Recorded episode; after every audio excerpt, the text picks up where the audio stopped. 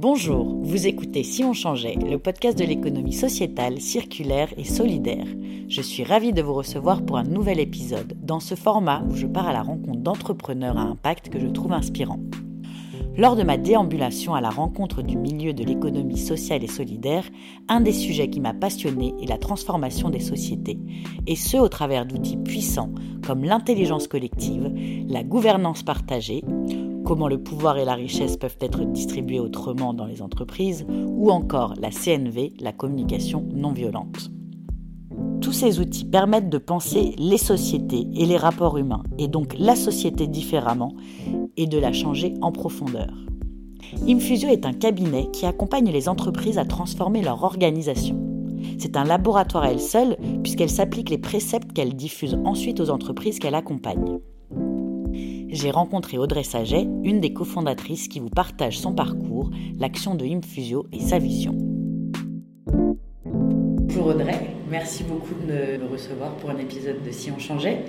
Tu es la cofondatrice et présidente de Infusio, je crois, depuis 12 euh, ans. Est-ce que tu veux d'abord te présenter et nous présenter ton parcours, comment tu es arrivée jusqu'à euh, cette euh, aventure d'Infusio dont on va parler juste après? Avec plaisir. Ben, bonjour, je m'appelle Audrey Saget, j'ai 43 ans et j'ai un parcours qui me prédestinait pas forcément à ce que je fais aujourd'hui. Je suis tombée dans le marketing et la communication par hasard à la fin de mes études et je suis rentrée dans une agence de communication qui s'appelait à l'époque Tequila. Et en tout cas, j'ai fait une super rencontre chez Tequila, c'était une agence de marketing euh, opérationnel et j'ai rencontré Yael Guillon qui est devenue mon associée après. Et de fil en aiguille, donc je suis rentrée dans ce milieu-là sans avoir une appétence plus forte que ça pour le marketing ou la com. Par contre, j'ai travaillé dans un groupe et avec Yael et avec une équipe et avec un patron à l'époque où, sans le savoir, on était déjà dans une dynamique très collaborative. On avait un manager qui nous laissait beaucoup d'autonomie dans un cadre clair avec beaucoup de confiance. Et toi, donc, c'était ton premier job? Et c'était mon premier job. Et je pensais que ça allait être comme ça d'ailleurs tout le temps. C'est très très. Il faut jamais commencer dans des environnements comme ça. Après, tu penses que c'est comme ça partout. Alors, on était quand même dans une boîte, euh, tu vois, dans une agence de communication, etc. Mais, euh, il y avait déjà quelque chose et je ne savais pas que c'était déjà un peu atypique en réalité. Même agence, j'ai eu la chance de pouvoir partir en Angleterre, donc à Londres, pendant, pendant deux ou trois ans, trois ans je crois. Et euh, là aussi, de travailler avec un patron génial, un autodidacte beaucoup plus grosse agence, plus grosse équipe, mais poste international.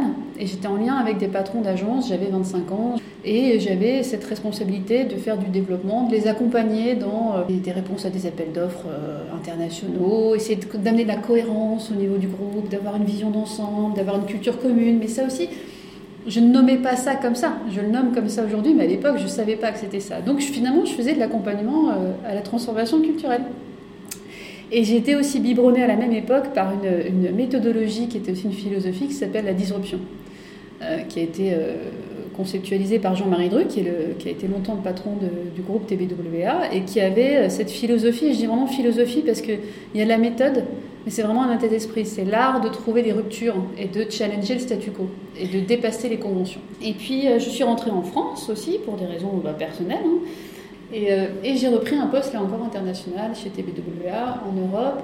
Et c'était la même lignée de ce que j'avais fait chez Tequila. C'était encore une fois développement international, disruption. J'ai eu la chance de bosser avec les grands patrons du groupe.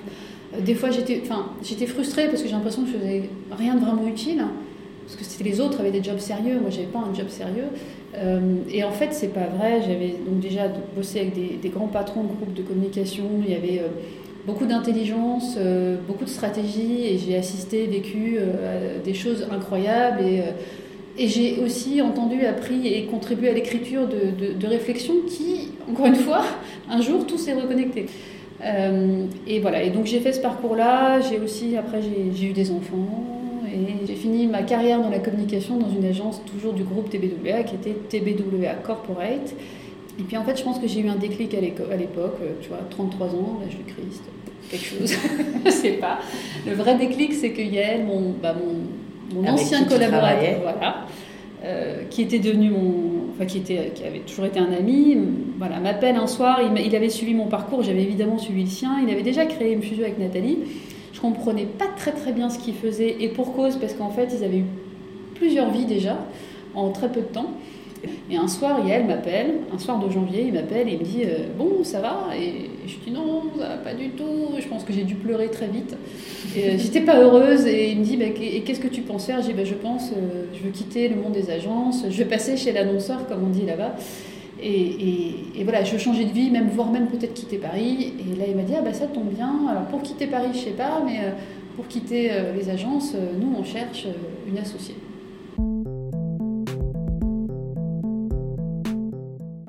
Tout ça qui n'avait d'un point de vue rationnel qui était le bon moment, mais d'un point de vue intuition, c'était vraiment là, c'était, il fallait le faire. Et voilà, et du coup, Infugio 2009, on est là, euh, tous les trois, Yann et moi, j'arrive dans un bureau, euh, une semaine avant, j'avais l'impression de rien savoir faire, et puis j'arrive devant cet ordinateur, euh, page blanche, et en fait, 2009, c'était la crise économique. En fait, on était convaincus tous les trois qu'il fallait réinventer le monde de l'entreprise, on sait qu'on peut agir dessus et en fait on a un savoir-faire qui est l'intelligence collective et le mode collaboratif. Tali a découvert euh, la théorie U de Otto Scharmer dans ces années-là aussi. Euh, chacun a amené des choses comme ça, tous les trois, on s'est amené, on s'est complété à la fois sur les méthodes, sur des aspirations, une vision, une ambition. Et on a euh, acté 2009-2010 que nous allions faire de la transformation des organisations. On était pionniers, le mot transformation qui aujourd'hui est utilisé à tort et à travers, et même galvaudé. Là, il était, pas, il était nouveau en France. Euh, donc, quand on disait transformation, on nous disait ah, vous allez faire la conduite du changement. Non, parce que la conduite du changement, c'est on va de A à B, et puis euh, il y a le cycle du deuil, le fameux cycle du deuil qui avait d'ailleurs fait tellement débat euh, dans la situation d'Orange, parce que c'était l'époque des crises chez Orange. Euh, on dit non, non, nous on fait pas ça, nous on part euh, de ce qu'est l'entreprise aujourd'hui, l'existence, qu'elle est, son ADN, ses forces, et puis on va vers un futur souhaitable, une aspiration, et le chemin pour y aller ne sera pas linéaire. Et le B n'est pas prédéfini. Exactement. Et le B peut être C ou X ou Z ou que sais-je, mais en tout cas c'est un futur souhaitable, ça ne veut pas dire qu'il est gravé dans le marbre. Euh, et ça c'était quelque chose que je tenais, la, disruption, c'était avoir une vision. donc c'est une vision, mais une vision, une ambition, une vision peut être évolutive aussi, tu vois.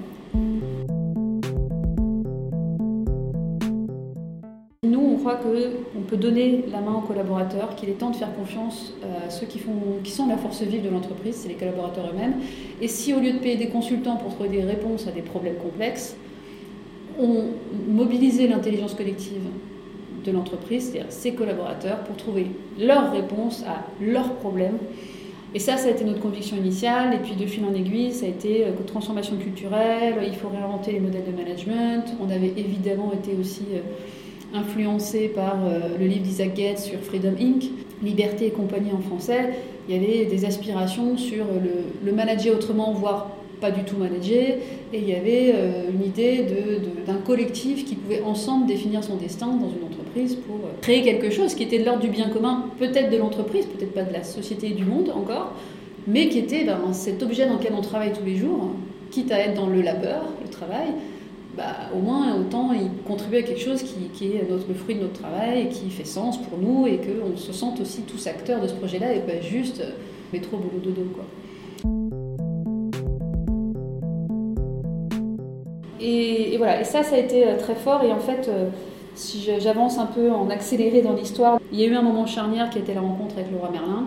Il y a eu un contrat de confiance très fort de leur part, alors pas que envers nous, ils ont donné aussi leur chance à, à plein de petits cabinets plus ou moins gros. Et ça, pour moi, c'était déjà un truc de dingue, c'est-à-dire d'avoir une grande boîte comme celle-là qui allait pas dans les grands cabinets de conseil et qui disait bah là on va engager notre transformation vers un modèle plus collaboratif et on va bosser avec ceux qui savent de quoi ils parlent. Seul on va plus vite, ensemble on va plus loin. Ne pas avoir qu'un seul expert mais avoir des experts. Euh, ça a été, je trouve c'était une des entreprises qui a été parmi les premières à nous dire ah bah vous êtes plusieurs cabinets à travailler pour nous et si vous travaillez ensemble. Et ça, euh, ça c'était déjà dans notre ADN mais ça a été l'opportunité de voir que c'était possible, de se dire on peut faire avec d'autres. Du coup, ça c'est 2009, le roi Merlin. Et donc là, on est en 2020. Vous êtes combien? Aujourd'hui, on est 14 chez Infugio, qui a une d'immenses fierté, euh, à la fois dans les accomplissements de ce qu'on a fait pour nous, c'est-à-dire dans notre modèle de gouvernance, dans notre mode de fonctionnement, dans les accomplissements qu'on a eu pour des entreprises, des clients, et euh, dans ce qu'on est en train de construire pour demain. Et donc la, baseline, c'est euh, révéler le vivant au cœur des organisations. Ouais, c'était notre raison d'être. Alors on a réécrit une raison d'être depuis. on veut travailler pour des organisations qui veulent avoir un impact positif sur le monde. Donc par rapport à ce qu'on était il y a 10 ans, il y a eu quelque chose qui a dépassé le monde de l'organisation, qui est de dire c'est pas juste l'entreprise pour l'entreprise, l'organisation pour l'organisation, c'est être utile aux, autres et au monde. Comment vous travaillez avec ces organisations dans votre modèle que vous appelez euh, Labo, Proto, Transfo, qui est un peu votre euh, du coup recherche et développement. Comment vous implémentez euh, avec les entreprises ces changements du coup? Il y a deux, choses. La première, c'est euh, l'homme est bon quand il a envie de bouger et que très souvent on ne lui demande pas de quoi il a vraiment envie. Donc, il vaut mieux commencer avec un petit groupe de personnes vraiment volontaires pour faire bouger les lignes que de vouloir embarquer tout le monde d'un coup. Donc, euh, et c'est le principe de Labo Proto Transo. Voilà, on pose un cadre déjà, on se dit quelle est l'intention qu'on veut donner à cette transformation Est-ce qu'il y a une cible euh, culturelle, managérielle? Est-ce qu'il y a une cible métier, stratégique Du coup, la façon qu'on a de faire, c'est d'inviter des personnes à rejoindre le mouvement. Donc, un volontariat, envie, euh, et quel que soit le nombre de personnes. Donc, le principe de Labo Proto Transfo, c'est de se dire il y a toujours, il y a à minima 2,5% euh, d'innovateurs dans l'organisation. Donc, c'est ceux-là, soit ils sont à l'origine du mouvement, soit ils le sont, il va falloir les identifier. Puis ensuite, il y a les early adopters, donc ceux qui vont suivre les innovateurs.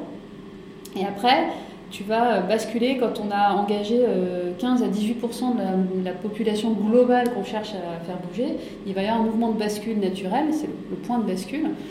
Euh, et est-ce que ce point de bascule-là, bah, si, le mouvement est naturel, à un moment, tu vas avoir un système de contamination positive. Alors le mot devrait, en ce moment, de contagion positive, mais positive. De diffusion positive. De diffusion positive, euh, par l'exemplarité, par l'agir, pas par la théorie, pas par le concept, pas par des grands principes un peu déclamés, pas par la communication. Et par envie peut-être. Par envie, et par, euh, voilà.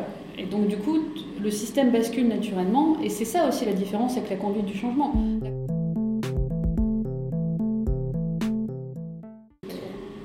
Est-ce que tu veux bien euh, nous parler de gouvernance partagée? Donc chez vous, c'est important et euh, comment vous, l'appliquez chez Infusio à l'intérieur de votre équipe et puis euh, chez vos clients? C'est drôle parce que c'est le sujet de la gouvernance partagée. Je citais le livre d'Isaac Gates tout à l'heure. Je crois que mon premier jour chez Infusio, il m'a dit tiens, il faut que tu lises ça. Et il y avait cette envie déjà à l'époque de se dire on va faire ça pour les autres, on va le faire pour nous la vision alors, de l'entreprise libérante plus que libérée, euh, évidemment, il y a eu un phénomène de mode aussi en 2015, 2000, quand le livre de Frédéric Laloux est sorti, Reinventing Organizations, et euh, il y avait, ah, tiens, je veux libérer mon entreprise. Les phénomènes de mode ont du bon, hein. ils créent un mouvement, ils créent une émulation. Euh, après, il n'y a pas de recette toute faite, en fait, pour libérer son entreprise. Il se trouve que nous, on avait commencé, on n'était pas très enfermés non plus, hein. on n'était pas très prisonniers de notre système, mais on n'avait pas, en grandissant et grossissant, on n'avait pas forcément mis en place une gouvernance vraiment alternative. On restait, Yael et moi, les trois euh, espèces de triangles, euh, pas pyramidal, mais on était quand même un peu au-dessus et, euh, et, on n'avait pas, malgré notre croyance, on n'avait pas tant partagé le pouvoir, le savoir peut-être, mais le pouvoir, on ne l'avait pas vraiment partagé. Et donc on a mis en place un système de cercle inspiré de l'holacratie. À un moment, on s'est dit, tiens, on fait le bilan de nos cercles, est-ce qu'il n'y a pas quelques principes à se donner sans parler de règles? Et on a écrit les principes, on a fait le cercle des cercles, en disant, voilà, principe de leadership partagé, mais les cercles, idéalement, doivent avoir un co-leader. On s'est dit, effectivement, pas, pas plus de X cercles à la fois, là, je ne sais plus combien. Si tu es dans tous les cercles, c'est qu'il y a un sujet quand même, hein, c'est que c'est une façon de contrôler sans, sans le dire aussi, de vouloir être partout ou de vouloir tout savoir. Donc, il y a le principe fondateur des cercles, c'est la confiance il faut faire confiance aux autres, se faire confiance à soi aussi, se dire si je ne sais pas tout, c'est ok. On y a mis qu'un des fondamentaux, c'était euh, euh, l'agilité et l'esprit entrepreneurial. Donc il ne fallait pas qu'on devienne rigide et que tout ça devait être assez vivant, qu'il fallait faire les connexions entre les cercles, etc. Et là, ça s'est mis à marcher en fait. Moi, ce que je retiens quand même comme conclusion, c'est qu'on n'avait pas voulu prendre l'holacratie euh, telle qu'elle parce qu'on trouvait qu'il y avait trop de règles et trop de, trop de principes à suivre et que ça nous semblait un peu lourd. On l'a fait un peu à notre sauce. Le résultat final, c'est pas de l'holacratie, c'est un mode de fonctionnement de cercle qui, que nous on appelle euh, le mode cellulaire. Euh, et finalement, on a bien dû y mettre quelques principes. Vous êtes certifié euh, Bicorp. Pourquoi c'est important pour vous? Eh bien oui, on est Bicorp depuis mai 2019 ou 18, j'ai un doute, mais peu importe, ça me semble avoir été dans notre ADN depuis très longtemps en réalité. Euh, on a célébré la, certification Bicorp comme si on avait gagné le plus gros client de l'année. C'était un truc. Euh, euh, c'était une vraie, une vraie célébration, une vraie joie, un vrai aboutissement. Pourquoi c'était important pour nous? Parce qu'en fait, ça permettait de rendre visible, tangible quelque chose qu'on faisait et qui était à la fois la reconnaissance de notre mode de fonctionnement, parce qu'il y, a des indicateurs sur la gouvernance, il y a des indicateurs sur la façon dont les collaborateurs euh, participent, contribuent ou vivent ou sont considérés. Il y a aussi des indicateurs sur euh, la façon dont on travaille avec nos clients, sur l'impact écologique aussi qu'on a sur le monde, enfin l'impact écologique.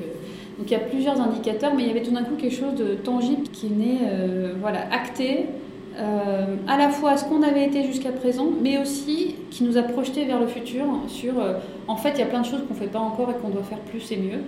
Euh, en l'occurrence, la responsabilité environnementale, l'impact positif au sens large, notre rôle dans la société.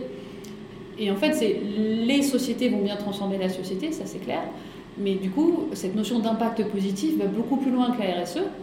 Et donc, c'est plus dans la compensation, c'est vraiment dans faire des choix radicaux, stratégiques, qui va concerner euh, les collaborateurs, les hommes et les femmes de l'organisation, ça en était déjà là-dedans, mais aussi la façon dont on traite nos partenaires, nos clients, la planète euh, et la société au sens large. Donc il y a une responsabilité qui devenait, qui dépassait largement Infugio là. et donc ça nous a aussi projeté vers l'avenir parce qu'on a, on a commencé à réfléchir sur les, les, ODD, à se dire quel ODD on veut contribuer. Alors c'est pas simple, hein, ça se fait pas en trois minutes, ça c'est sûr. Euh, et puis c'est une communauté aussi Bicorp euh, qui prône l'interdépendance. Donc on, a, voilà, on tisse des liens avec d'autres organisations qui font pas du tout le même métier que nous et, et on se dit tiens qu'est-ce qu'on peut faire ensemble les uns avec les autres, qu'est-ce qu'on peut faire les uns pour les autres? Et puis qu'est-ce qu'on peut faire surtout pour le monde? Un des discours qui m'a marqué c'est Jack Owen Gilbert qui est, qui est euh, leader du, du, du Bilab et qui est un des cofondateurs et qui nous a parlé de cette vision du capitalisme inclusif. Euh, et donc, euh, on n'est plus dans le euh, shareholders capitalism, on est dans stakeholders capitalism. Et je trouvais que l'utilisation de ce mot capitalisme, donc je oh, en fait, on peut, inventer une forme de capitalisme durable. L'ambition de Fabicorp, c'est une communauté, c'est, une vision du monde, c'est une philosophie, c'est de l'interdépendance aussi entre ces organisations pour aussi incarner ce qu'on prône. Hein. C'est-à-dire que c'est ce côté faire ensemble et être, dans le dans le vivant aussi, parce que l'interdépendance, euh, c'est l'écosystème, c'est du vivant. En fait, tout ça, c'est les lois du vivant appliquées euh, à l'échelle euh, de plein d'organisations, petites, moyennes ou grandes, qui tout d'un coup se réunissent autour d'une philosophie commune. Donc, que tu es dedans, tu as envie de progresser. donc, c'est un engagement qu'on prend.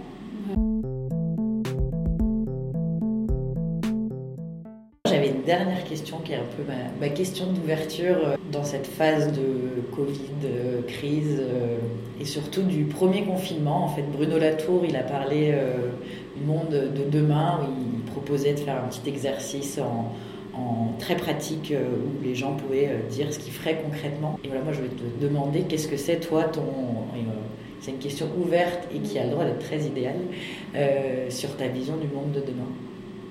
Juste un petit détour par rapport au confinement, justement. Je crois que c'est un moment dans ma vie où je me suis sentie très dans le ici et maintenant.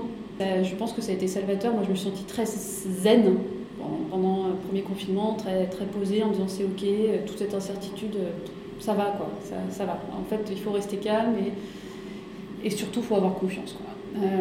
il faut rester solidaire. depuis, deuxième confinement oblige. Non, mais en fait, évidemment que ça a eu un impact. Euh, pour moi, euh, l'envie que j'ai eue, et, je pense que c'était déjà là, mais ça m'a dépassé, c'était déjà de dire je, mon c'est euh, plus qu'un travail pour moi. C'est un projet d'entreprise, c'est mes, mes, associés sont mes meilleurs amis, ils ne sont pas les seuls, mais ils sont plus que des associés. toute cette tribu, c'est plus que des collaborateurs. Euh, il y a une vraie synergie. Après, on pourrait rester entre nous et se contenter d'être entre nous et dire c'est super, on est heureux ensemble. Euh, moi, la prise de conscience que j'ai eue, c'est je veux quelque chose, je veux faire avec Infugio quelque chose qui me dépasse et qui dépasse Infugio. Donc oui, transformer les sociétés pour transformer la société, oui, mais en fait là, assumer vraiment qu'on peut transformer la société. Et pour moi, c'est une prise de conscience parce que je me sentais pas capable de contribuer à ça avant. Euh, être utile au monde et, changer quelque chose dans la société, pour la première fois, je me suis dit, ça y est, je me sens à l'endroit et à ce moment de ma vie où je pense que je peux contribuer à ça.